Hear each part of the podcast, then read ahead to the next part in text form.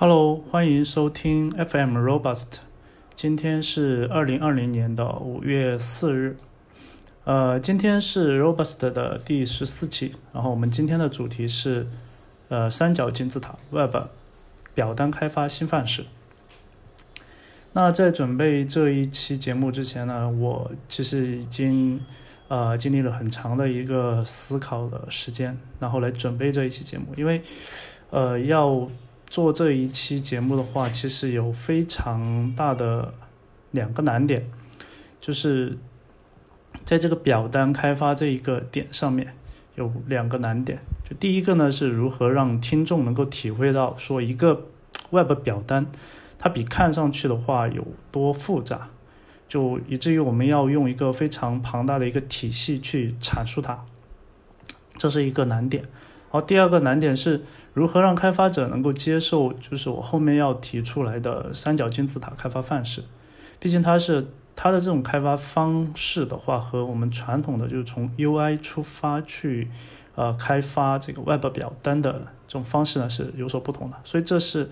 呃两个难点。然后我也希望就是能够通过今天的这一期节目，然后能够把这两个难点的话，呃能够。就是尽可能的去说服听众。那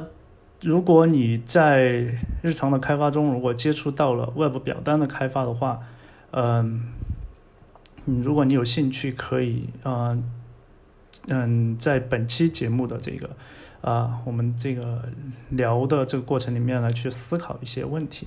嗯，可能有些情况的话，你可能并没有在开发中遇到，但是呢，呃，通过我这一期节目的一个梳理，还有一个，嗯嗯，怎么说呢？把这一个整个的一个表单的开发的一个体系去，呃，完全的展示出来以后，可能对后续你的一些工作呢，会有一些帮助。那好了，那我们就，呃，进入到正题。啊，首先，嗯，我们要来聊一聊，就是为什么，就在我看来的话，Web 表单它是前端开发中，嗯，最复杂的问题之一。嗯，注意这里是指问题之一，并不是说它是最复杂的一个场景。就是在我自己在写博客中的话，我经常会在博客里面提到说，这个 Web 表单开发的话，其实是前端开发领域啊非常复杂的问题，就非常复杂的一个问题嘛。那为什么呢？嗯，我总结了以后，呃，发现其实它的根本原因有四点。第一个是指，嗯，第一个是说，即使就是最简单的表单开发，也涉及到一个非常复杂的问题，就是状态。然后这个地方的状态的话，就是比如说我们这个 HTML 里面的这个 select 这个组件，那它的话，你选。就是你选中的某一个 option 的话，那它只是一个状态，它和我们这个 React 的这种受控组件的话还是有很大的一个区别，它是不受控的。那第二个是说，就是即便是这个呃 HTML 的原生组件，呃，我们也要就是去管理这个表单的这个编辑时的一个状呃数据，它和最终的提交的这个数据呢是完全不同的。然后第三个点是说，由于这个编辑态的存在的话，表单是无法像普通组件一样按照一个静态的一个逻辑思逻辑，诶，这这样的一个思想来进行开发的。就我们在这个 React 开发里面有这个受控表单的这种这种思想嘛，甚至就是普通的这种 UI 组件的话，你可以把它想象是一个呃完全静态的。它的所有的这些嗯动作都是通过我们的这个状态来控制，但是呢，在这个表单的开发里面，其实这个真的没有办法完全是按照一个静态的一个逻辑来进行开发。好，最后就是说，嗯，几乎所有的表单都是不可能一步就完成开发的，无论如何，你就是至少需要经过两步，第一步就是数据的这个准备阶段，第二步的话就是这个数据的提交阶段。所以，呃，上述这些情况的话，我个人觉得是这个表单开发，嗯，和普通的这种 UI 开发，嗯，有非常大的区别的一个根源，也是导致这个表单开发的话，啊，是非常复杂的。那现在呢，我们进入到下一个话题，就是说，到底具体是哪一些问题会让表单开发的话会变得很头疼？这里的话就要进入到具体的这个，嗯，我们这个工作中的实际的一个场景了。因为，嗯，你在开发的时候如果没有遇到这我下面将要提到的这些问题的话，可能你就觉得哇，表单开发嘛，不就是列点框框在那里，然后。嗯，一个提交按钮，可能还要做一些校验啊什么的，不就好了？看上去好像挺简单的，而且现在市面上的话也有挺多这种 UI 的组件库，比如说什么 Ant Design，还有什么 Element UI 这种，就他们都已经其实都已经做了很多，包括这个嗯表单校验的这种这种东西在里面。所以说话，你可能会觉得啊，表单开发其实也就就那样吧，是吧？但实际上的话，如果就我会下面会一步一步的去梳理，就是我我会在这一趴把所有我们这个表单里面，嗯，可能会遇到的一些嗯，让人觉得可能会有点头疼的这个点都把它梳理出来。你会觉得了解完这些以后，哇，真的还是挺复杂的。那首先第一个点就是第一个，嗯，显得让人不那么。很简很很简单的一一个点就是交互形式，就和普通的这个 UI，呃，普通的这种 UI 框架或者库，它所提供的这种表单组件的话，其实还有很多这个复杂的这种表单交互形式。比如说点击某一个选项以后，就比如说嗯，这表单因为它都是有很多个选项嘛，然后我们称这个每一个数据的这个编辑的这一个。项目就叫做选项，那点击某一个选项之后呢，可能我会进入到一个新的一个界面去，然后在这个新的这个界面呢，进行一大通的一种操作，操作完以后得到一个结果，然后呢，再把这个新开的这个界面把它关掉，返回到你之前的这个表单的这个界面，然后呢，把刚才所得到的那个结果作为当前编辑的这个选项的一个结果。也就是说，在某种情况下的话，你看到的表单的这个界面，其实它的表现形式不是表单，但它的本质的话，其实就是表单。就可以这么说，就是凡是只要是经过前面编辑，然后最终提交的，这样要经过这样的一个步骤的一个业务逻辑的话，它的本质都是表单。所以你可以看到，我现在才提出的是第一个点。就是你可能在这种情况下，你你就已经很少在你的这个工作中就是会会遇到了，就是我要打开一个新的一个界面去完成当前要编辑的这个项目的呃内容。就举个很简单的例子，不知道有多少人会玩过这个自己开过这个淘宝店，那淘宝店。你在上架一个商品的时候，你会去选择这一个商品它所属的品类。那你在你在选这个的时候，你就会发现淘宝的它的那个选品类的时候是有多么的复杂，因为它的品类的话，它分的这个呃特别的细，你而且它那个还分的还不够，还有些甚至还还不够细。但是你会发现它的那个选择是多么的一个复杂的一个结果，但是它最终它提交这个表单的时候，它只需要的是，它经过一大通操操作以后，最终你所选中的那一个，嗯，那个应该是行叫做什么品类，所以这种这种这就已经是一个嗯一个复嗯复杂的一个点了，也就是说在表单的这个交互形式上面，可能和我们。常见的这种普通的 UI 开发的这种交互形式，嗯，不大一样。当然和一些复杂的交互呃 UI 的话，可能是一样的。就是你能想象到的这个一个交互形式有多么的复杂，那么在表单的这个交互形式上面就有可能会有多复杂。OK，那这是第一点。第二点的话是这个复用的麻烦。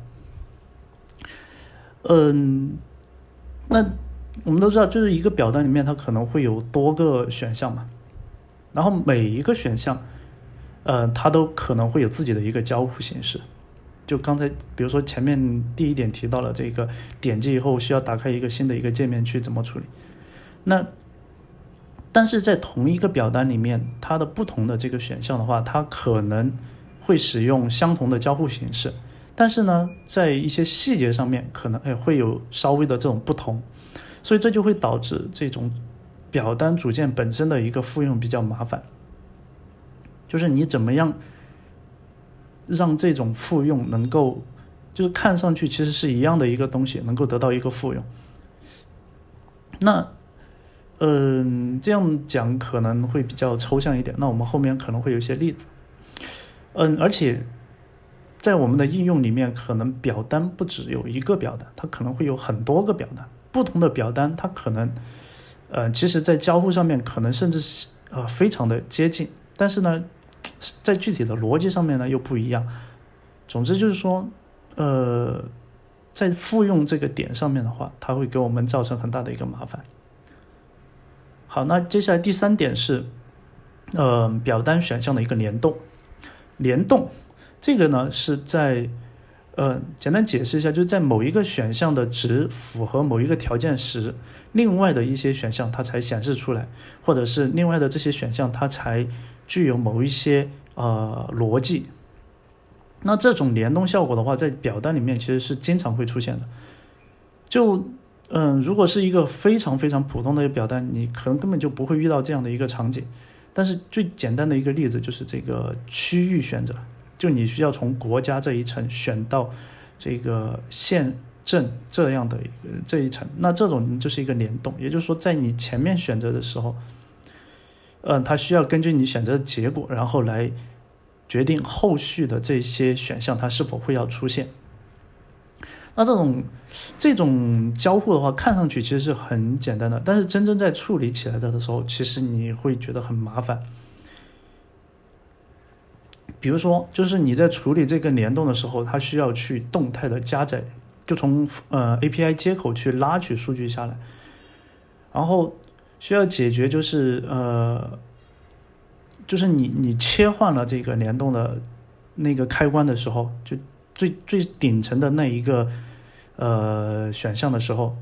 那它其他的那个那些数据，它是否需要重置，还是说只是把它隐藏起来？你下一次啊，呃再选中这一个的时候，它其他的那些又默认就被选中了，等等。那这些复那这些问题的话。呃，联合起来其实就会变得让这个表单开发就很很麻烦了。我们不说它有多复杂，但是我用“麻烦”这个词来来来描述这些场景。OK，那第四点是数据要根据一个条呃根据条件来进行提交。呃，什么意思呢？就是当某一个选项的值符合某个条件的时候。另外的一个选项才把数据提交到后台去。就如果说这一个呃选项不符合条件，那另外一个选项的话，不管它是什么样的一个状态，我是不会提交到后台的。就即便是它是展示在界面上面的，但是我也不提交。但是呢，在另外一种情况下，我又要把这个选项呢又要提交到后台去。那这是第四种情况。第五种情况就是自动计算。就当某一个选项。是另外几个选项自动计算得到的一个结果的情况，而且这种情况的话，一般来讲有可能是不会提交到这个后台的，因为后台的话，它可能也是要自动计算的嘛。而且因为后台如果是这种自动计算的话，你直接提交上去，后台它应该是不会信任前端的这个自动计算的这个结果。但是呢，前端只是用来做展示的，那种自动计算的话，呃，你可能会觉得啊，也很简单，就是我写个函数，然后。每次在这个视图更新的时候，然后我调用这个函数就好了。那当然也可以，但是你这样的话，你就需要，呃，怎么说呢？你你需要比较，呃，有一个比较分散的一个管理的机制，然后来来来来触发你需要自动计算的这个呃选项。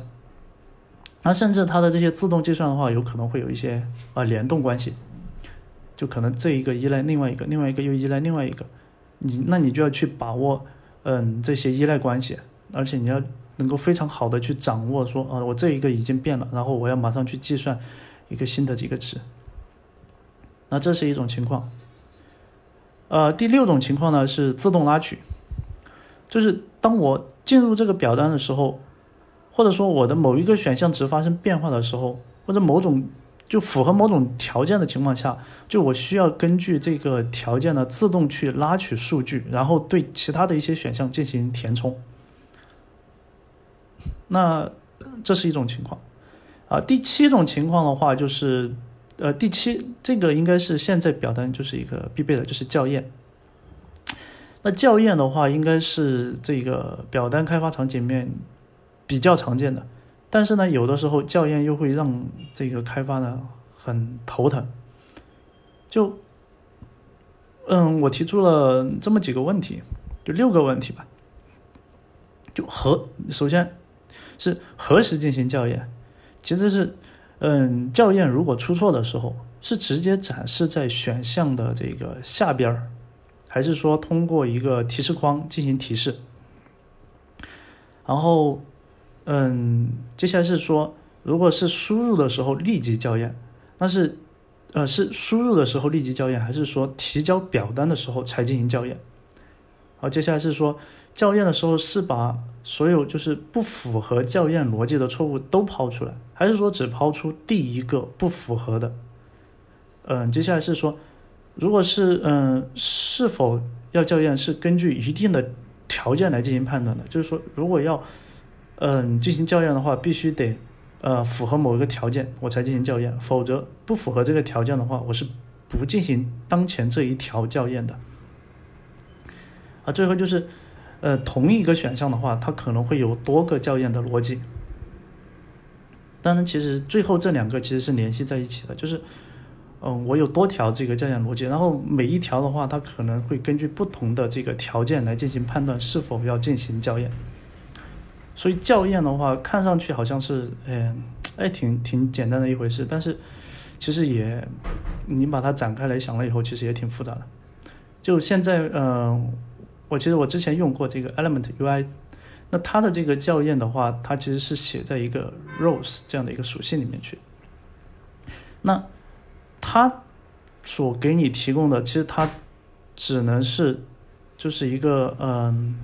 怎么说？你你是一个特定的一个配置，就同一个属性，呃，同一个选项，它的这个校验的这个逻辑是特定的配置。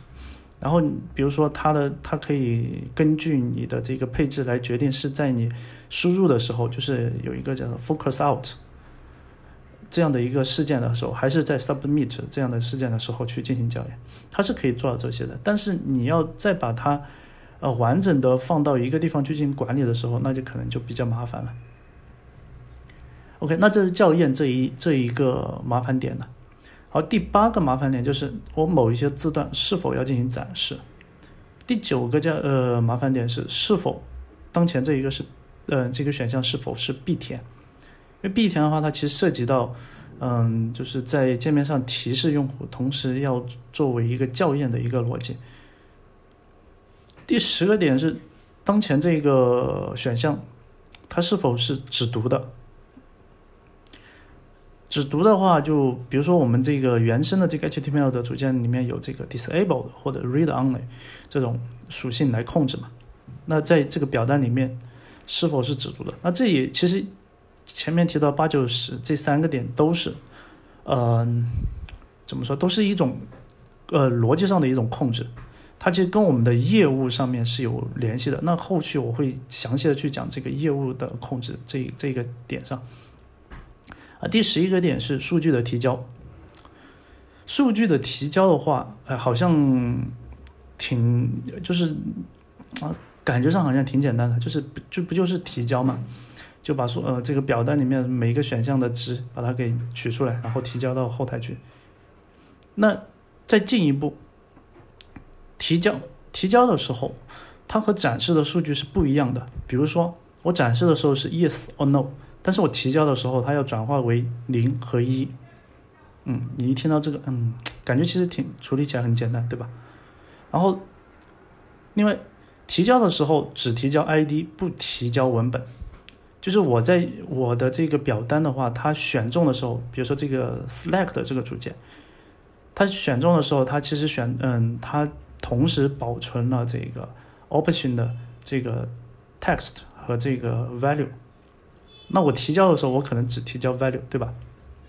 那你一听觉得，呃，其实也很容易处理，对吧？提交的时候，那先用部分数据提交到接口，看看这份数据是否是符合这个提交规则的，然后才将整个数据提交到另外一个接口。嗯，这个好像也可以做到，对吧？有些字段的话是不需要提交的，那这个的话，可能在提交之前，我做一个，嗯，我就写一个规则嘛，把那些不需要的字段过滤掉就可以了，对吧？有些值的话，它可能是并没有在界面上展示的，但是呢是需要提交的。那这一些的话，都是一个数据提交的一些呃情况。嗯，那你可能听上去，哎，好像我每一点都可以去自己写一个很小的一段这个嗯脚本，就去把它处理好了，对吧？那但是这样的话，你会发现你在你的提交的这个过程里面，它要做很多的事情。就你要做，比如说你要做校验呐，然后要做这个数据的这个就展，嗯，就是数据的这个值的转化呀，还有，嗯，把这个数据从一个对象里面提出，嗯，只提出这 ID 这些东西啊，然后还要做，还要做这个字段它的一个，嗯，叫 patch 嘛，就是把你本来看不到的一些字段要把它给 patch 进去。所以其实，在数据提交这个点上面的话，如果你遇到一些啊复杂场景，其实也会让这个表单开发很发很麻烦。而十二个点是是数据的恢复，就是从我接口拉取数据。就是我一个表单的话，我本来，嗯，但我们之前肯定想的是说，这个表单是要提交数据，是我创建一个东西。但现在我们是在编辑一个东西，我就编辑态的一个表单嘛，对数据进行编辑以后我再提交的这种情况。就用会用到数据恢复嘛？那接口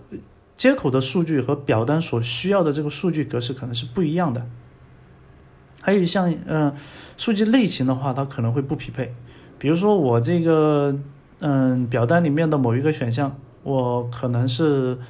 嗯提交的时候，因为我前面提到了嘛，它这一个字段可能是不提交的，就是根据一些逻辑。就没有提交上去了，但是在接口返回的时候，它会返回给你，比如说返回给你一个 none，但是呢，其实你是需要一个字符串的，那这个时候你直接用来恢复的话也是不行，对吧？嗯，还有一些情况哦，比如说这个，嗯。但就是这个数据恢复这一个点的话，其实嗯，我们也是可以去处理的。你会觉得啊啊，我感觉好像你提到这些点，我都可以通过自己写一段脚本，然后就可以把它控制好了。我觉得嗯，如果你遇到了这样的一个场景的话，你就需要去考虑这些问题。啊，第三第十三个点是同一个字段选项，就在某种情况下的话，它是不可编辑的，但是在某种情况下它又可编辑。在某种情况下它是必填的，但是呢，有的时候它又不必填。在某一些情况下的话，它又是不可见的。然后在某一些情况下呢，它是可见但又不提交的。就同一个字段，它的它的一个情况的话，它会根据一个这个表单它所处的一个具体的业务场景下面，它会不一样。就因为可能我们编辑的时候是编辑同一个对象嘛，比如说是一个一个产品。就比如说我们上淘宝的这个产品，那不同的品类下面的这个产产品的话，它的这个要填写的这个字段是不一样的嘛？那所以说的话，就会存在这样的一些情况，就是同一个字段，我可能在这个情况下是有的，那个情况下又没有的，所以这个也会让这个表单开发的话有增加它的一个麻烦度。第十四个点是表单分步走。就我填一个表单，我不是一个页面我就把它填完了，我要分几个步骤走。那这种情况下的话，就比如说我要有三步，那我，呃，可能我在填第一步的时候，然后我要我要提供一个功能，就是保存，就是我因为我可能我填这个表单的时候，我可能花很长的时间，但是我又我可能在中间我可能会被其他的一些事情给打断，那所以我要提供一个保存的一个按钮，当它。填完这一步的时候，我点完一个保存，然后这个数据呢，我要保存到这个服务端上面去。然后当我，我可能我走到另外，呃，我去干其他的事情了，我甚至把浏览器关掉了。但是我呢，打开浏览器以后，或者说我本来是登录的，然后后来被强制的给退出了。那我要重新登录了以后，我我进到这个表单以后，我的这个第一步填写的这些数据我还要在，然后我我可以点一个下一步，然后我可以进到下一步继续进进行填写，而且在不同的步骤之间填写，我是可以反悔的。我填写到下一，我在下一步的时候，就在第二步填写的时候，哎，我觉得第一步有可能会有问题，我又会返回到第一步再重新填写。但是这个时候有更复杂的这个逻辑就出现了，比如说我的第二步的某一些选项，它是根据第一步它所填的一些呃选中的一些呃东西来决定我第二步要填什么东西的，所以它跳回到第二步，跳回到第一步的时候，哎，它就切换了这个选项，然后它在进入到第二步进行填写的时候，那它之前填的那些东西怎么办？然后假如说，假如说再呃再再再复杂一点。就是我第一步填的某一个选项，它比如说，嗯，给你选了有两个选择 A 和 B 嘛，那我选 A 的时候，然后我跳到第二步进行填写了，然后它又跳回第一步，然后又更改到 B，然后它这个时候它又发现，哎，不对，我还是应该选 A，它又切换为 A，那它进再进入到第二步，那这个时候，它之前在第二步填的那些东西，你是否应该给它保保留下来？所以这个都是一个比较复杂的一个场景。啊，第十五个点就是表单可撤销或者可替换整整体的这个数据。那其实刚才在前面的这些呃描述里面，其实就已经有提到过这样的一个场景了，就是我是否可撤销，就是我根本要填了几个，然后我又我又把它给撤，嗯，我觉得我填的不对，然后我又把它干掉。但是呢，我又想，哎，啊，好像又不对，我又要把它给找回来，或者说我整个表单。我是否可以有一个方式，然后来进行一个数据的一个切换，等等。那这些呢，就是我所列出来的，我认为是会让我们的表单开发变得很复杂的一些点，一共有十五个点。那基于这十五个点的话，其实可以延伸出去，有有很多东西可以去去探讨。那总之的话，一个 Web 表单开发。如果你的业务场景里面能够把这些所有的点都给遇到了，那真的可能你的头发会少很多。OK，那这就是我我要我要聊我们聊的这个啊第二个方面，就是这个哪些东西会让我们觉得这个表单开发太头疼了。那接下来嗯看一下嗯第三个方面就是。我们在目前在这个市面上的话，我找到了哪些就是表单的这个开发的解决方案？嗯，其实目前来讲的话，这个市面上已经有有不少人意识到，这个表单开发其实挺复杂的，需要有一个东西来去对这个表单开发的话进行一个更加统一的一个呃管理。而不单单是就是我们比较粗浅的，就是通过 UI 组件的方式对表单进行管理，因为其实从前面我所聊的这些东西的话，你已经可以感觉到，就是它其实涉及到一个状态的问题，然后这个状态的变化，它和我们最终的一个数据的一个提交，它其实是有非常大的一个牵连的。所以说市面上也其实也出现了一些表单的一些解决方案，呃，简单嗯。从我个人的这个这个发现的话，我简单呃嗯理了一下，嗯，首先比较推嗯，我个人觉得比较成熟的，而且也是比较可靠的一个方案是这个阿里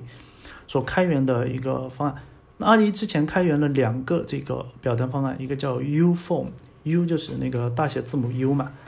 Phone 就 U-Phone，然后另外一个叫 No-Phone，因为 No-Phone 就是。No 就是那个 Yes or No 的那个 No，应该是 No Phone 比 U Phone 应该是要早开源，但是嗯，后来发现这个 U Phone 好像比这个 No Phone 的话，他们说他们本身其实在理念上面有一些接近，但是可能有一些又有一些不同。后来发现这个 U Phone 好像又比 No Phone 要好一点，所以他们最终这个阿里这边的话，把这两个表单方案把它统一了，现在就叫这个 Phone Milo。风，嗯，这个单词应该是他们自己造的，就是这个单词就 phone，然后后面跟上 i l y，formula，嗯，这样的一个单词，然后它的那个官网的话是就 formula js 点 org，那这个嗯嗯可以搜一下，可以应该在这个应该在 Google 或者是这个搜索引擎里面可以搜到这个表单，就阿里开源的。那这个表单这个嗯方案的话，它呃是一个。怎么说呢？我个人感觉是非常复杂的一个体系。当然，它是针对的是这个阿里系的这些产品，比如说淘宝呀。刚才前面其实已经有点到过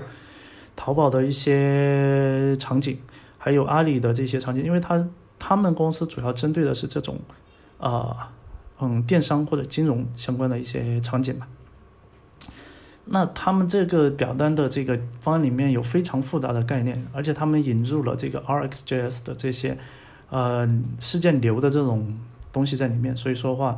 它的整个开发的方式其实也比较复杂。他们首先引入了这个 JSON Schema 的这个方案，因为通过这个 JSON Schema 的话，它可以让一个表单的里面所蕴含的这些字段的信息能够很明确的能够表达出来。当然，这一点是否是好的，这个还有待商榷。但是呢，它起码在这个点上面能够让这个。这个表单的这个啊字段的一些约束能够得到一个明确，就是能够可读。就我通过一个 JSON 文件，我就可以得出知道我这个表单它里面包含了哪些东西。然后呢，他们在这个开发的时候，需要开发者去，嗯，基于这个，嗯，这个 RxJS 的那种思想去。去根据他们自己定义的一套呃规范协议来处理这个表单的这个状态流转的一个情况，因为 RxJS 的话，它其实就是一套完整的一个事件流所带来的数据流转换的一个一个一个一个东西嘛。所以说的话，它在表单里面也是借鉴了这个思想，所以说的话能够让这个表单的一个数据流转得到非常好的一个体现。所以这个方案的话，我个人认为目前来讲确实是非常不错的，而且从他们的这个团队来看的话，应该是经过了内部的一些 PK 以后，最终就是双方妥协以后得到了最终的这样的一个方案，而且这个方案的话，应该是他们后续会长期的去维护，毕竟因为他们这个，嗯，整个公司内部的这个，嗯，场景的话，应该都是会用到。因为阿里的内部的话，很多这种中后台的这种服务嘛，所以说中后台的服务对这个表单的需求是很大的。OK，那这是这个呃 Formula，然后在这个 React 的这个生态里面，也有一些这个表单的一些组件，比如说就前段时间才大火起来的这个 React Hook Form 这个组件，它是基于这个 Hook 的，就是嗯 React 十六之后发布的这个 Hook。Hooks 来管理表单的这个状态的这样的一个组件，然后另外还有这个呃 Formic，Formic 的话是一个比较早之前就已经发布的一个表单的一个嗯组件库。那呃在我们团队内部的话，其实也用过这个 Formic 来写写写过这个表单。嗯，后来发现有一些啊不，就是没有办法去很好的去实现的一些效果，所以又把它干掉了。然后有这嗯，另外还有一个比较知名的是这个 Final Form，就 React Final Form 这个组件，这个组件的话，呃，目前还在用。就它也是比较知名的一个这个嗯表单的一个组件。其实这些呃 React 的这个表单组件的话，它们的一个共同点就是。要把这个表单的这个 UI 的这个组件和这个表单的状态管理呢，要把它结合起来。就为什么说这个表单开发就比较复杂，也可以体现在这一个点上面，就是你如果要提供一套表单组件的话，你不单单是要提供这个表单的这个界面，就其实市面上这种什么呃 UI 框架，什么 Bootstrap 啊，还有各各类的这个。嗯，就 UI 框架的话，他们其实都提供了这个表单组件，但实际上的话，这些组件是没有办法在我们当前的这个，嗯，就现代化的这种呃 SPA 的这种组，嗯，就是不是 SPA 吧，叫做呃状态驱动视图的这种框架里面去用的，因为他们是完全基于这个呃基于样式的一个一个一个一个体现，但是真正你要用到这个表单里面，其实一定要跟这个数据状态去进行结合的。所以说的话，嗯，我前面提到的这几个，嗯，就是 Formic 和这个 Final Form。他们都是，其实都是要把这个 UI 组件和这个和状态结合起来进行管理。当然，你的这个表单具体要展示什么什么 UI 的话，还是开发者自己去写的。但是呢，它其实更多的是在控制好状态的时候，同时你要把这个你的这个 UI 的这个组件呢传入到它里面去，然后让它可以用你的 UI 组件来进行渲染。然后另外的话，我。个人发现了一个不知名的，但是非常符合我个人口味的一个，呃，表单的一个组件，叫做这个 Power Phone。Power Phone 这个组件的话，它是不大知名，但是呢，它的这个思路，它的这个不是思路吧，它的这个思想跟我那个设想的一个思想非常的一个接近，就是。嗯，表单的话，它其实分为了这个，呃，就是叫什么状态管理和这个界面管理，呃，界面的这样的两个部分嘛。那这个 Power Phone 的话，它其实更多的是专注于说这个状态管理这一层。但是在状态管理的时候，它可能不单单是像这个 Hook Phone 这种，就是就 React Hook Phone 这种，它有这个，嗯，状态的一个一个一个一个把持。它更多的是去定义这个状态的一些基本规则。那这个 Power Phone 的话，它提供了这个 file 的这个类，这个基类。啊，这个基类的话，就是让开发者自己去定义某一个字段它所应该具备的一个规则。那在这个嗯类里面的话，你需要去定义它的，比如说呃什么它的校验规则呀，然后这个当前这一个字段它的这个嗯它。就是你在修改它的时候，它的一些规则，就比如说我本来输入的是一个小写，但是呢，最终输出的是一个大写，就这种这种形式。但是呢，这个 Power Form 的话，它的功能就是不够全面。它的这个思想我是觉得很 OK 的，但是它的这个功能不够全面。就是一个表单，它一定是由呃不同的字段来组成的嘛。然后这个表单它本身有一些什么规则，然后每一个字段有什么规则，它这个嗯都非常的 OK，所以说我觉得嗯这个嗯表单的一个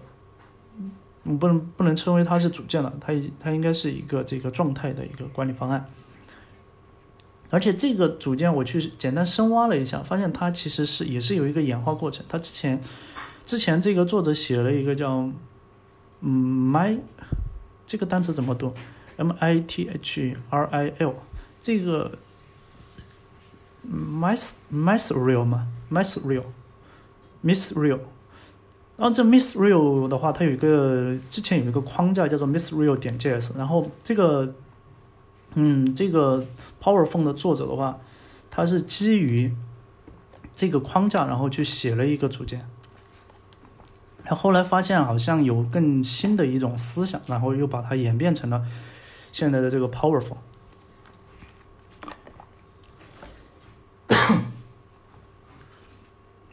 OK，那前面讲的这些的话，都是在嗯，除了 Powerful 以外，其他的其实都是在 React 的这个生态里面。那 Powerful 的话，其实它那个官方给的这个例子，给的这个。Code Sand 嗯，Code Sandbox 的这个例子的话，它其实也是在 React 里面去用的，但其实应该，因为它是仅是一个状态管理，它其实应该不限于某一个窗框架去用。那在 Vue 的这个生态里面呢，我发现了一个叫做 SoPhone 的 s o 就是 S O 嘛，SoPhone 这样的一个包啊。那这个组件的话，应也是我们国内的开发者写的，因为它的这个呃官方的这个配配置这个主页它是。中文来写的嘛，然后他的这个思想的话，也是非常的和我的这个思想的话也是比较接近。他的话也是，其实跟这个 Power Phone 的话有一点点的一个相似，就是它把这个把这个主呃把这个表单的话，把它拆分成一层一层的这样的去进行剖析，然后完了以后呢，得到一个这个控制。但是呢，这个收缝的话，呃，整体上是还是比较简单，没有挖的特别的深，它只是。给到了，比如说这个联动校验，还有状态控制，就主要的是，嗯，涉及到了这三个方面，嗯，还有，嗯，其他的话，它没有更深入的去挖掘，所以说的话，我觉得还是不错的，但是，呃，应该是也是一个非常小众，可能，嗯，用的人应该也不多，或者甚至都可能因为没有怎么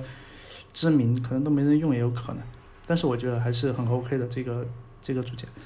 另外还有一个在 Vue 的这个生态里面，没有 React 那么丰富。我另外能够举例出来的就是一个叫做 Vue Phone Maker 这样的一个东西。但这个这个它不是来做这个表单的这个框架开发，就是范式嗯怎么说开发的这个角度，它是做什么？它是基于呃一个配置，然后来做。嗯，不同的这个 UI 组件的这个表单的配置，就比如说我是用这个 Element UI，那我可以通过这个呃 Vue Phone Maker 这个组件，然后来配置我在 Element UI 的这个基础上面，我要创建一个什么样的一个表单。那它的这个功能的话，它主要是做这个事情，所以说的话它并没有在这个表单开发的这个。怎么说？这个理论上面去挖挖掘下去，但它也提供了一种思路，就是可以通过这个配置的方式来自定义表单。那我们我这个这一期节目后面我会有一个自定义的这样的一个话题去聊。啊，总之来讲的话，在市面上的这个表单开发的这个解决方案的话，其实也有，呃，但是呢各有优劣吧。那目前来讲，我觉得应该是阿里的这个 Formula 的这个。呃，方案应该是最完整的。好，那接下来我们就来聊一聊，就如何去分解表单开发，然后能够让表单开发的话，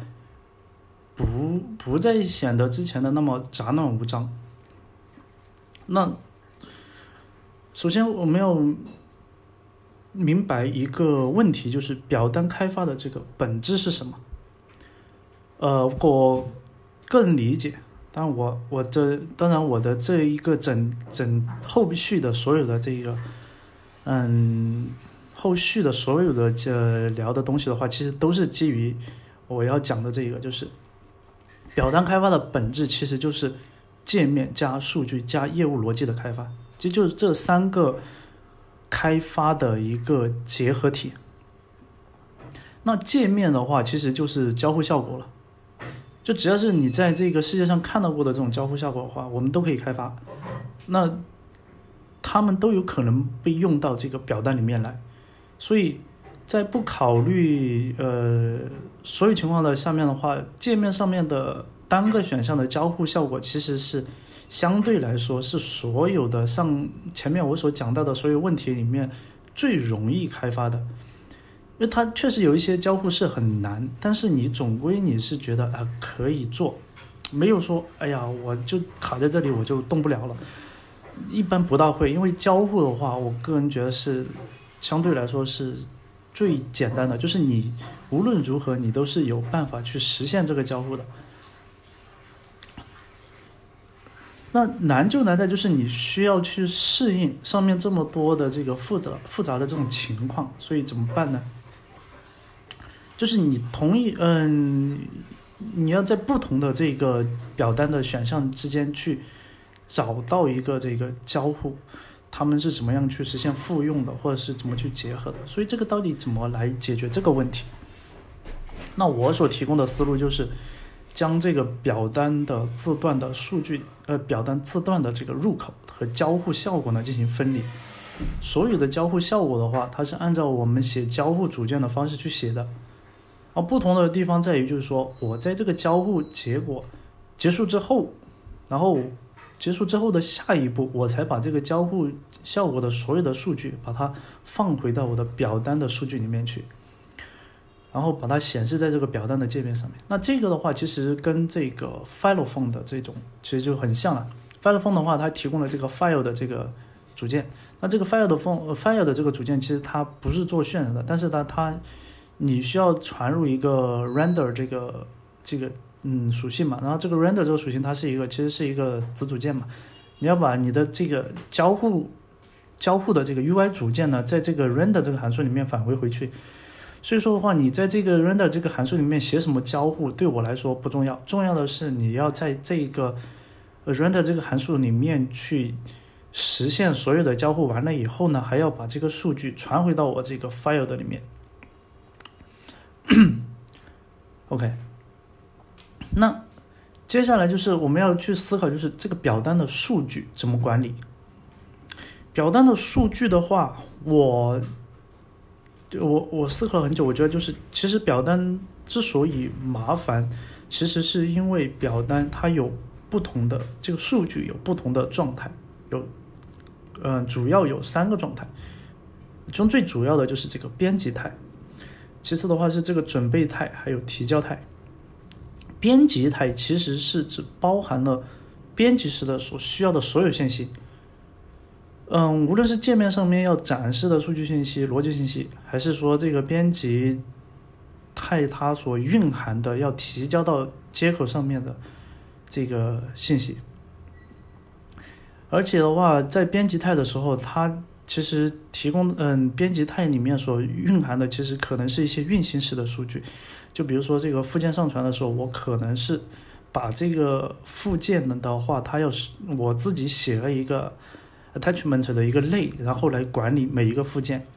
然后这个类的话，呃，我在运行时的时候，我要把它实例化。实例化的这个 attachment 的这个实例的话，在我的这个编辑态里面去进行管理。但是你在提交到后台接口的时候，这个实例它是提交不上去的。所以说的话，这个就它就涉及到了嗯不同的这个嗯运行时的一些情况。另外的话，这个准备态其实就是指从这个接口拉取数据，然后在创建编辑态时所需要的数据，就是用这个接口拉取的数据呢，然后进行加工之后，然后准备要创建一个编辑态了。这个数据是这个准备态的数据，提交态就是我们从这个编辑态数据里面经过提取和整理以后，然后转化得到的这个数据。所以我们要在这个三种状态之间的话。呃，首先是要有一个分开的一个管理，其次的话，其实要有一个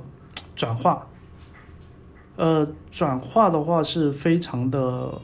麻烦，但是呢，你其实，在前面的那个聊的过程里面，其实已经也提到了，其实是还是可以做的，对吧？编辑在数据管理的一个核心逻辑的话，呃，其实不仅仅是说我要取出来以后。呃，用于界面的这个展示，而且还要有响应界面输入的功能。就就只有我有这个响自动响应界面输入的这种情况的话，我才能在我的这个编辑态的这个数据管理器里面去做一些运算。然后，比如说前面提到的这种自动计算的这种能力啊，还有响应这个，然后再再把它给返回到我们的这个 UI 上面去。所以这个也是一个，也是一个特点。好，最后就是，呃，要处理表单的这个业务逻辑。就前面讲到了这个界面嘛，界面的这个交互，然后这个数据的管理。那最后呢，就是要处理这个业务的逻辑。表单的业务逻辑，我个人理解就是在这个界面和数据之间的话进行一个调度。其实业务逻辑的话，说的嗯比较直白一点，就是判断。就是我要决定在哪些情况下面展示哪些东西，然后这个数据处理要怎么变化。其实它的一个核心的一个一个一个东西就是判断。那怎么样去做这个判断的这个管理呢？就比较呃，我推荐的一种方式就是这个数据表，数据表来进行这个逻辑判断的这种方式。那所谓数据表，其实就是节点的值为。呃，boolean 的这样的一个对象，它就是当我在某一种情况的时候，我通过这个情呃情况下它所对应的这个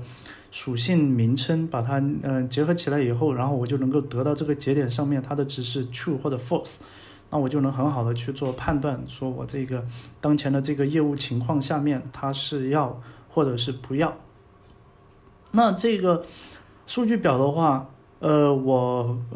总结了，其实主要有三种数据表，呃。不啊，当然不止三种，最主要就是这这三种吧。就一个是阶段表，一个是权限表，一个是这个嗯必填表。哦，还有一个，还有一个是这个可见可见表，就是否可见嘛。还有这个嗯，对。那其实嗯，创建这些表的一个主要的一个根据的话，其实是一个是类型。就是我当前编辑的这个东西，它是什么类型？当然，这个类型的话，它可能会有多个，就是同一个要编辑的这个对象可能会有多个类型嘛。就它在在这一个点上它是这种类型，在那一个点上它是这种类型，它可能会有多个类型组合起来，然后得到一个东得到一个结果。然后另外一个因素的话是这个当前的一个状态。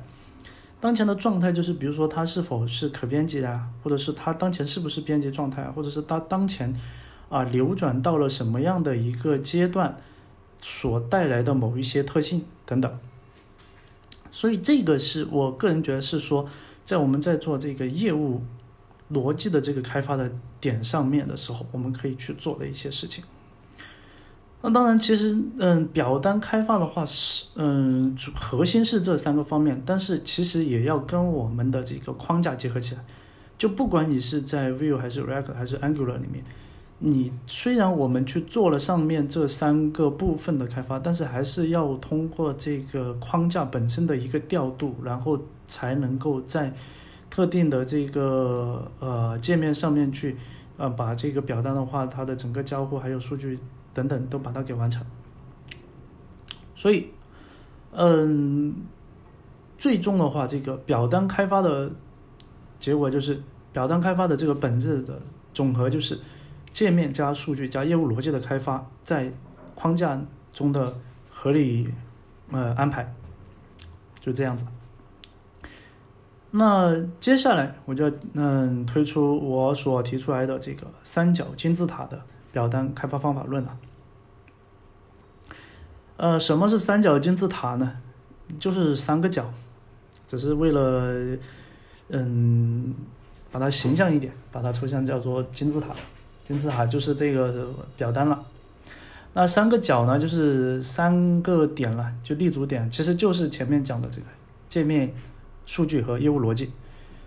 那实际上三角金字塔的。开发方法论呢，它的本质就是在表单开发中使用 MVC 范式。界面数据和业务逻辑其实对应的就是视图模型和控制器。所以说的话，最终，嗯，我所要提出来的这个表单开发的这个方法论，其实就是怎么样去开发表单的视图，怎么样去开发表单的模型和控制器。那首先来看一下表单视图的开发。嗯，怎么样去让我们的这个应用里面的表单开发的这个就视图开发，它有一套就是呃比较好的一种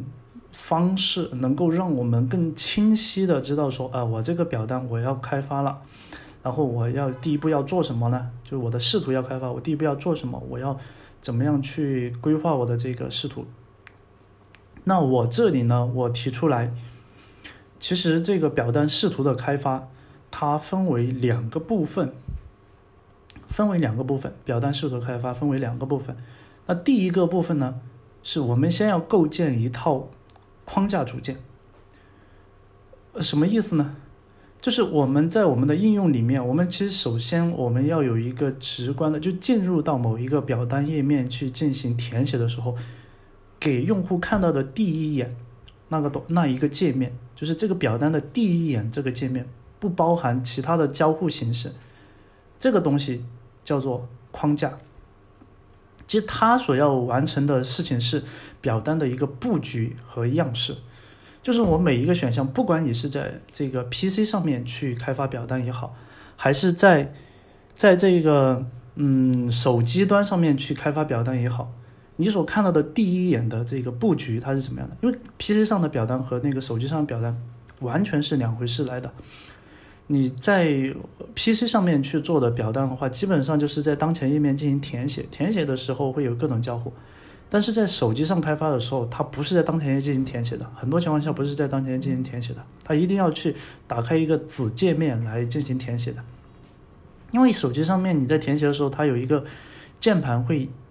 会会从底下飘出来嘛，飘出来以后会把整个界面会往上顶的，所以这种这种呃，基本上现在所有的这个手机上面的这个表单，就是就是呃稍微复杂一点的表单，它都是。一个呃选项，一个字段选项，它一定是打开以后，但也有的是就是，比如说那种什么 Swift 那种那种开关形式的，或者是勾选形式的那种是不需要。但是你如果是你是要填写的，基本上都是要打开一个子页面去填写，这样子的话，你才能够嗯更好的去去去适应这个手机上面这个小屏的这种呃效果。所以说的话，不管你是在 PC 上面也好，还是手机上面也好。它的这个，你一进到这个表单的时候，所看到第一眼的这个东西，它其实是和你的整个应用的这个呃 UI 的东西其实是统一的，就是你看到的东西，它的布局啊，就是它的这个表单这个 item 它是怎么样部署的，还有它的怎么样分组的等等，这些都是跟你的整个的一个呃交互设计就已经是呃统一了的。那这个东西呢，是通过呃，一套框架组件来完成的。那这个框架组件呢，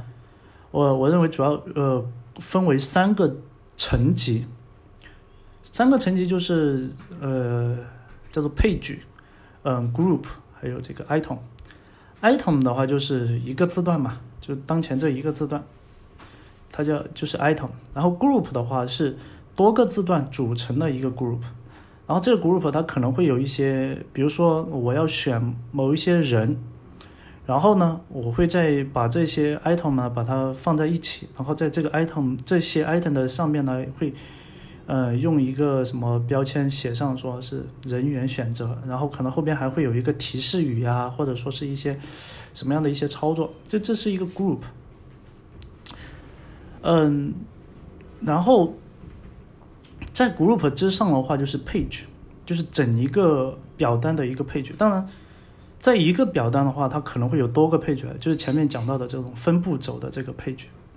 它其实可能会有多个 page 来的。所以，所以说的话，那表单的这种三级的这种层级，其实是嗯常见的一种。或者说是能够满足几乎所有需求的一种，因为有些层级的话，其实你可以在你的表单开发里面，就是你有这样的一个概念，但是呢，你可能不需要。就比如说，我只是一个很简单的表单，那我 page 和这个 group 的话，它其实都是隐藏在里面的，只是说我没用到。然后呢，我全部的都是这个 item。嗯，布组件的这个布局框架的话，要实现嗯交互效果，就是每一个。每一个选项，我要去做下一步的，就是我我我，比如说我点中它以后，我要做什么样的一个交互效果呢？那这个的话，我推荐是一种叫做 slot 的方案。那当然，这个 slot 其实就跟前面我所讲到的这个 fin final form 的这种呃 render 函数是一模一样的，就 slot 的一种方案。当某一个选项，或者是不单单是选项了，有可能是 group，它需要使用某一个交互的时候。我们去调用原有的一些交互组件来实现它的这个交互方式。嗯，这些交互组件的话，那就是你比如说在 React 里面，就是我我所写的那些交互组件。我在写这个交互组件的时候，我不会考虑说我这个交互组件我要在表单里面去用的。我是在任何情况下我都可能会用这种交互的，但是呢，我把它放到了这个嗯。缝的这个里面来开发的时候，我使用一种 slot 的这种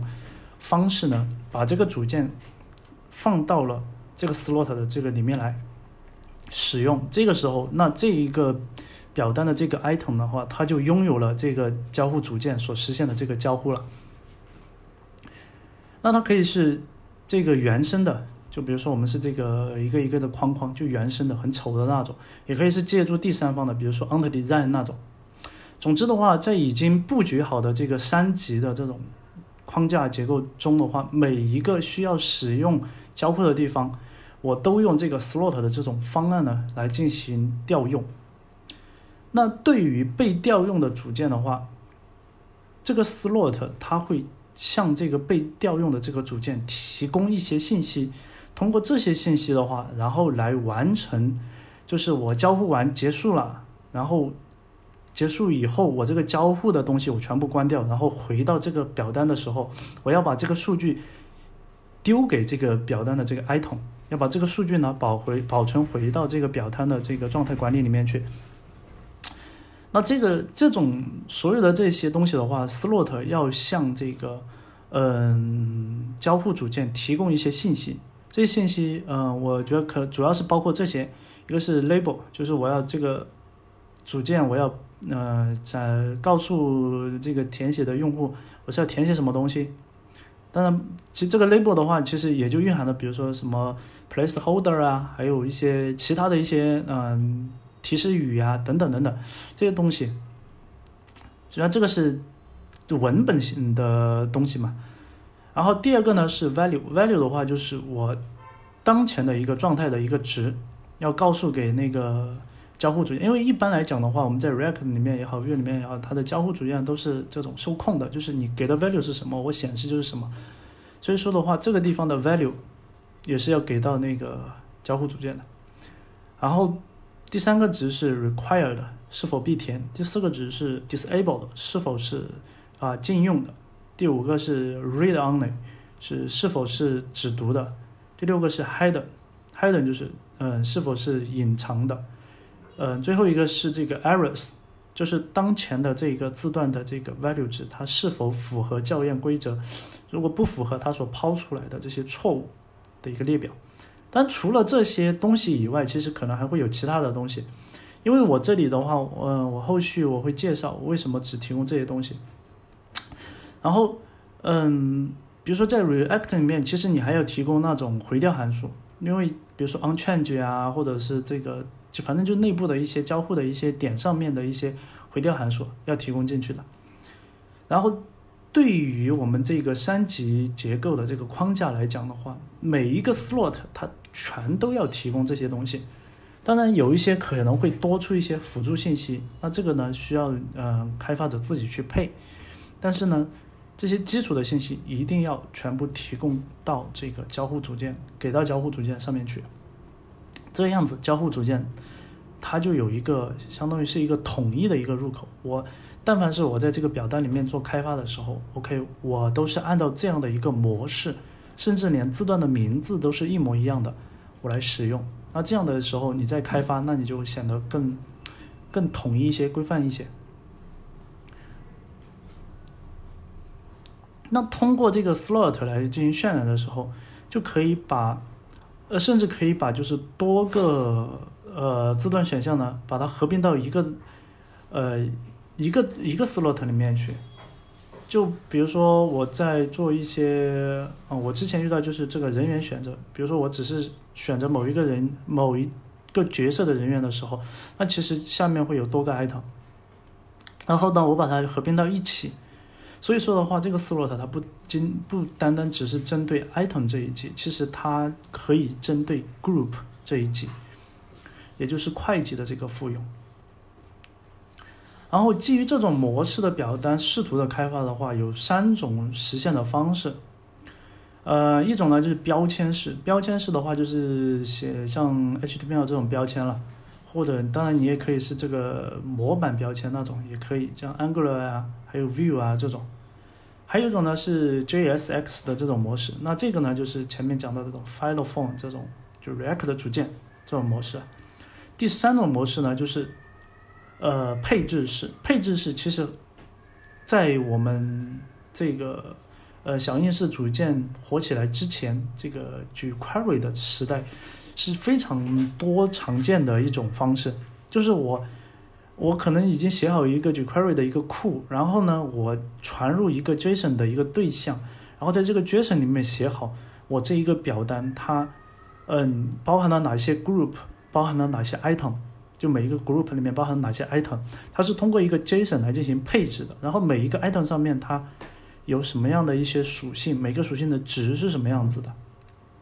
等等。那这些东西全部通过配置。那这个其实是在之前很早就已经有的。就虽然使用不同的方式来会那个来进行开发的话，会有一些形式上的不同，但是基于前面所提到的这种三级的结构来进行开发的话，在思想上就得到了一个统一。就如果在任何的这个表单开发场景下都是按照上述这种思路来进行开发的话，就呃会让我们的整个开发会显得有规律可循了，就不再是以前那种就是 啊我这里写一下，可能会用这种方式来写这个交互，另外一个写地方来写，然后写写出来的是另外一种嗯这个表单的这个项目的交互。OK，那这是表单视图的开发。接下来来聊一聊这个表单模型的开发。那这地方的话，我就不卖关子了。就是如果你呃按照我的这个思路的话，你就需要用到我所写的这个 t s h i m o 这个库。那你可以在我的这个 GitHub 主页上面去找到这个 t s h i m o 这个库。然后呢，它提供了一个 model 的这个类。这个类的话，它是一个表单。数据模型的积累，你需要使用到呃 extends 这个关键字呢，对这个类进行一个扩展，然后扩展出来的它就是一个表单模型。而台虚茂的这个库的这个 GitHub 地址是 GitHub，嗯的 com，然后唐双，然后这个下滑呃下滑不是那个斜杠，然后台虚茂，嗯你你其实你也可以在我的博客上面找到它。三 w 点糖霜点 net 这个博客上面去找到这个库，然后找到这个具体的一个文档，然后来读。那在表单模型上面的话，你需要去声明这个表单需要用到哪一些字段。那我的这个写法的话，是用一个 static 的一个字段，就是静态属性的方式，在这个属嗯表单模型上面去声明当前这个模型上面它有哪些字段。然后每一个字段在声明的时候，嗯，我会声明哪一些东西呢？嗯，主要是包含这么一些字段的默认值，或者说是计算属性的函数，默认值、计算属性，然后嗯，字段的类型以及类型错误时的一个提示语，还有这个校验器的一个宿主。校验器的宿主的话，它是一个对象的宿主，然后每一个对象包含一个 determine 函数，determine 函数是用来判断当前这个校验器是否要运行，然后 validate 函数是用来呃进行校验的，它可以返回 true、false 或者是一个 error 或者是一个数组，然后还有这个嗯 message，message 的话可以是函数，也可以是字符串，它用来呃返回这个校验错误时的一个信息。嗯，接下来是这个从接口拉取数据以后，从这个准备态数据转化到编辑态数据时的一个函数，一个 create 函数，也还有这个从编辑态转化到提加态的一个转化函数。但是，它有三个函数来实现，有这个 job、map 和 flat 三个函数来实现。然后从模型读取数据用于展示的格式化函数，还有从这个用户输入到保存的格式化函数。那这个的话，其实是要对应到业务场景里面去。就比如说，在有一些情况下面，呃，一个 input 它输入的时候，其实输入的是字符串，但实际上的话，我们要在保存的时候要把它保存为一个数字。所以在这种情况下的话，嗯，可以通过这个 get set 这两个函数来实现。嗯，接下来是这个 required read only disabled 还有 hidden 这四个函数了，还有就是一个 catch 函数，这个 catch 也是一个错误抓取函数。当我们在这个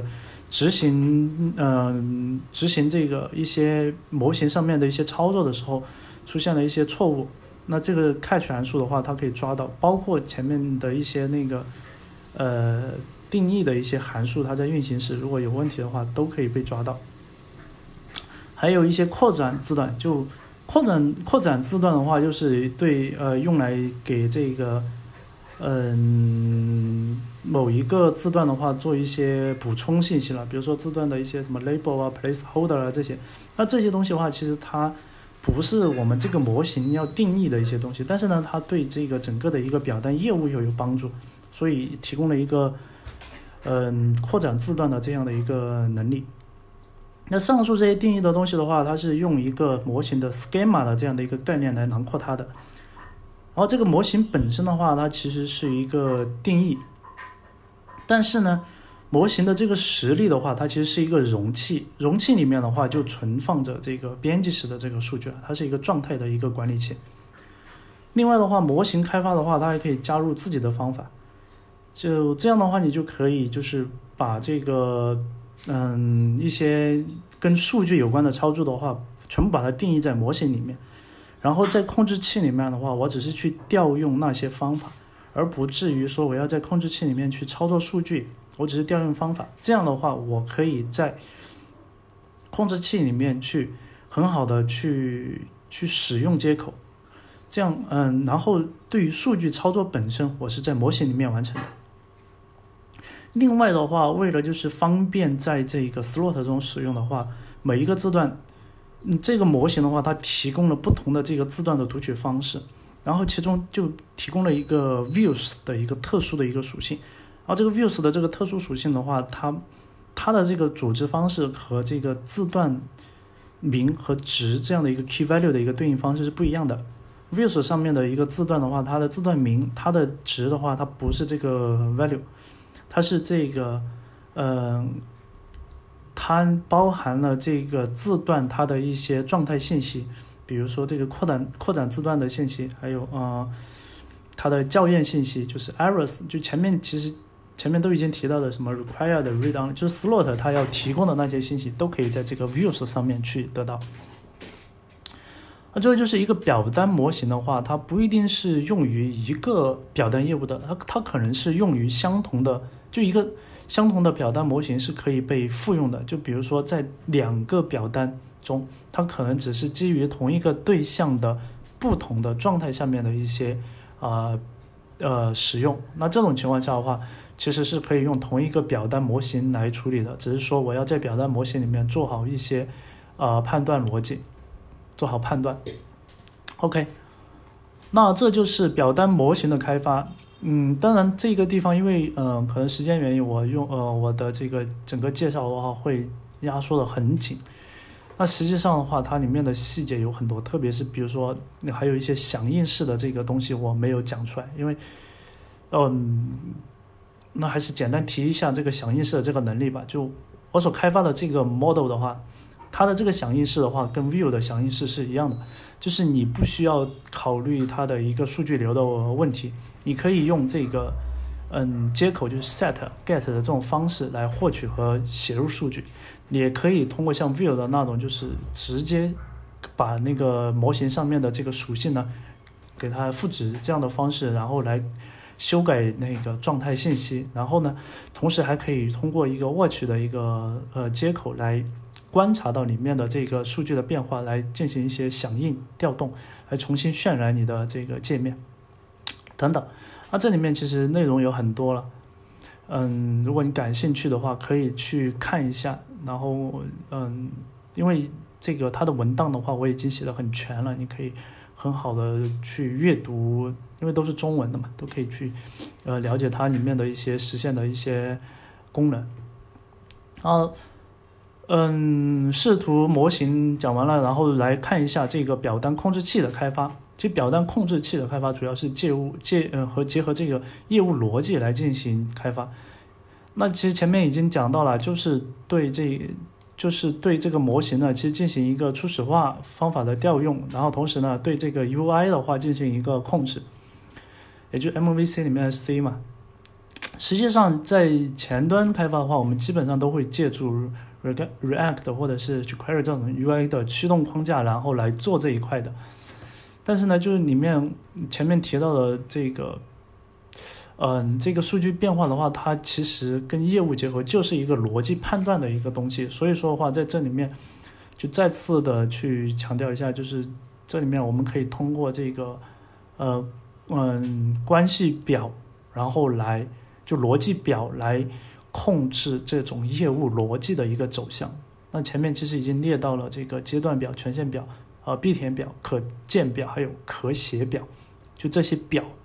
用来控制我们的一个业务的逻辑走向。OK，那前面就完整的去讲解了，哦，三角金字塔表单开发方法论它所包含的这些东西。那基于这样的一个方法论去做，嗯，表单开发的话，其实就可以让我们的这个表单开发，呃，更加的有规律，并不是说让我们的表单开发更简单。就从实践上来讲的话，我，嗯，在我们内部这个实践上讲的话，其实可能会让表单开发跟原来的那种，就是我从 UI 出发去进行开发的这种方式的话，呃，来讲其实是更复杂的。就在不管是在呃学习的这个成本上面也好，还是在嗯后期，嗯还还是在这个就一上手。一上手去理解的这个点上面也好，其实都是会更复杂的。但是呢，如果是完全掌握了这一套呃方法论以后，然后再去做维护，或者是去做新的表单去做开发的时候，会发现，哎，又开发的这个模式，因为是基本上开发模式是固定的，所以说的话，感觉好像又呃又更轻松了一些，不像之前写从 UI 出发要。从就是从从从从写 UI 的这个嗯代码开始，一点点往往这个状态去推的这种来的，又又比这种方式呢要舒服很多，轻松很多。而且的话，在后期的这个维护里面的话，你去调整的时候，呃，发现问题的时候，其实更容易一些。所以说这一套方法论不是让我们的这个表单开发更简单，而是让我们的表单开发更更 更有规律可循，更加的一个就是你能够很好的去把握这一个表单，它不管是要怎么样去进行延伸也好，还是在数据的管理上面也好，有更稳定的一个东西在后面去驱动。OK，那这就是我。提到的这个方法论了，最后呢，嗯，来，最后还有一个话题还要来聊一下，就是这个表单的自定义。表单的自定义的话，不是说前面讲到的基于这个 jQuery 的那种配置设置定义，而是说基于服务端返回的一个 JSON 来实现表单的自定义。哦，嗯，其实。这里面你一个核心的一个场景其实是这个问卷系统，啊，问卷系统的话，它就是怎么做呢？嗯，首先有一个界面给到这个这个去写问卷的人，你去首先写完这个问卷的标题以后，然后接下来就是开始去去写每一个这个问题嘛。那每一个问题的话，它的这个表单形式就很复杂，嗯，比如说有单选、多选，或者是。呃，多选，但是呢，最多最多只能选两个，或者是填一个嗯文本输入框，或者是嗯那个从某一些里面选择其中之一，就那个 select 的那种方式等等。那这种情况的话，就有点像什么，就是一种嗯，我们需要自己去配置一个表单，然后配置完了以后，生成一个表单。生成的这个表单才会给到填问卷的人去填写，而对于发问卷的人，他其实是在做一个表单自定义的一个工作。然后这个表单自定义好了以后，给到那个使用的人而言是怎么样的？那嗯，我们团队的话，就是我们这个部门另外一个团队他们。做的这个腾讯问卷的话，在目前在呃业内的话，应该也是顶呃数一数二的。那这问卷的这个产品的话，它是基于这个就是这个 content ad 呃 editable 这个这样的一个属性去做的嘛，呃，是一种就是可见即可得的这样的一个效果来实现的。就是你在界面上面去做编辑的时候，其实是你编辑完是什么样的一个效果，然后给到那个投，嗯，去填问卷的人就是什么样的一个效果，这是很好的一种一种表现形式来的。那这种的话。嗯，在生成表单的时候，其实是嗯相对来说会呃更简单一些，可以当然实现的方式有很多种，但是我个人认为觉得最直接、最性能可能上面最好的一种就是直接生成一个文呃 HTML 的一个文件，因为我们编辑的时候，编辑这个问卷的时候，就是生成的这个界面本身就是 HTML 的一个界面了，然后我们编辑完。开始去提交的时候，其实可以直接马上生成一个 HTML 件一个文件，然后发放给外部的这个填问卷的人去填，然后通过这个呃 Ajax 的方式方式，然后来提交到我们的这个后台，这可以的。但是呢，在另外的一些业务场景，就我们这个中后台的一些业务场景的时候，这个这种方式可能就不那么有效，因为这个问卷的话，它因为一个页面一个问卷是一个。就一套页面来的，就是可以生成单个的这个 HTML 文件，但是在真正的这个中后台系统里面，一个表单它是没有办法生成一个 HTML 文件的，它不能生成完整的一个文件或者是一个一个一个 buffer，然后来处理。嗯，它必须是被嵌入在另外一个页面里面的，在这个页面里面去实现表单的所有的交互。所以说的话，这种场景下面其实，嗯，跟这个腾讯问卷的这个表单自定义，在自定义这个环节是一样的，但是在下发这个界面的这个上面的话，可能又会有不一样。所以说的话，我这里所讲的这个表单自定义是说基于后端返回的 JSON 来实现的这个表单自定义。那。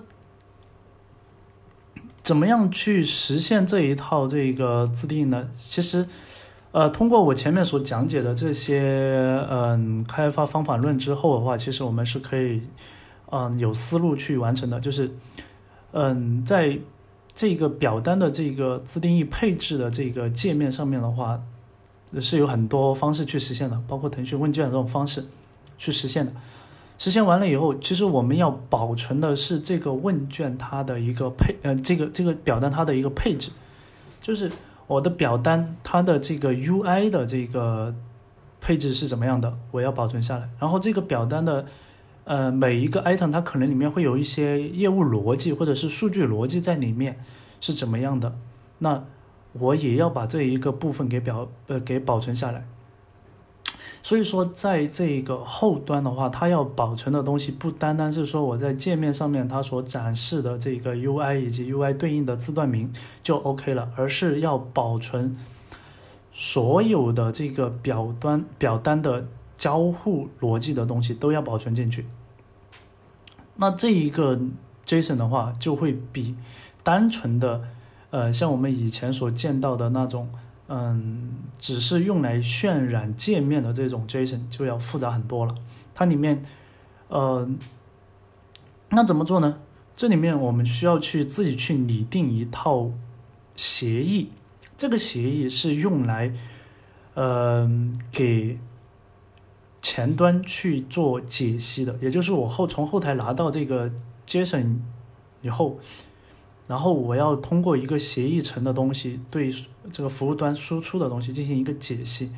解析完以后，它不单单是说我可以把视图给渲染出来，我还要把一些逻辑的东西把它给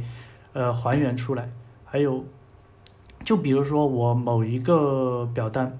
它会它需要把这个比如说有 A B C D 四个字段都返回给你，但是呢，在这个逻辑的这个。对象里面可能有一个写，有一个配置告诉你说，诶，在在一这种情况下面，B 这个字段是不展示的。那所以我在前端的话就要根据一个协议去解析这个 JSON，然后得到的这个逻辑以后，然后我要把它应用到我的交互上面去。除后台仅仅是保存了这个配置信息，然后呢，这些信息要考虑到所有的情况，而且它是一个无状态的，所以说它几乎是一个，就是它会很复杂、很大，把所有的情况呢都放进去，所有的这个东西都放进去，所以前后端必然会有一个耦合，而且有较强的这个协议呢进行约束，通过协议解析，在前端去生成运行时的有状态的东西，有了这些东西的话。就可以通过这个 HTTP 来进行传输，这样的话就可以做到我后台完全控制，就通过这个接口，然后就可以得到一个呃一个表单，而且甚至通过这个嗯表单的交互什么东西都已经规定好了，然后最终的话就是其实就是提交这个提交数据了。总之，基于这种三角金字塔的这种表单开发范式的话，实现表单那种自定义的思路的话就有了。只是说要在这个协议和这个解析的这个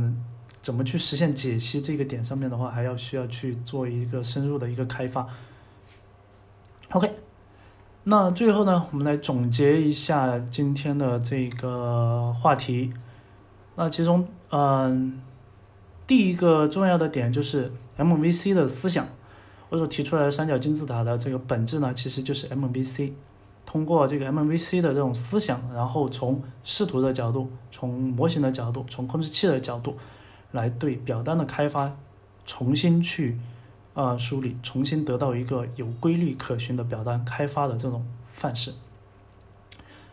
第二个点呢，就是这个响应式编程，就表单它虽然是自己是有状态的，但是你一定要让界面和这个表单的数据状态呢有一个呃连接，那它。这个东西呢，就是要通过这个响应式的这样的一种方式，然后来实现。第三个点呢，就是协议，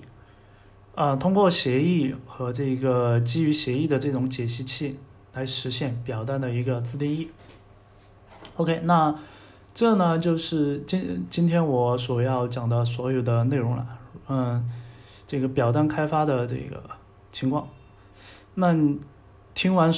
我所聊的这些所有的这些东西以后，你会不会觉得说，哇，一个表单开发原来真的不像我们之前想象的那么简单呢？如果你有什么样的一些问题或者想法，也可以在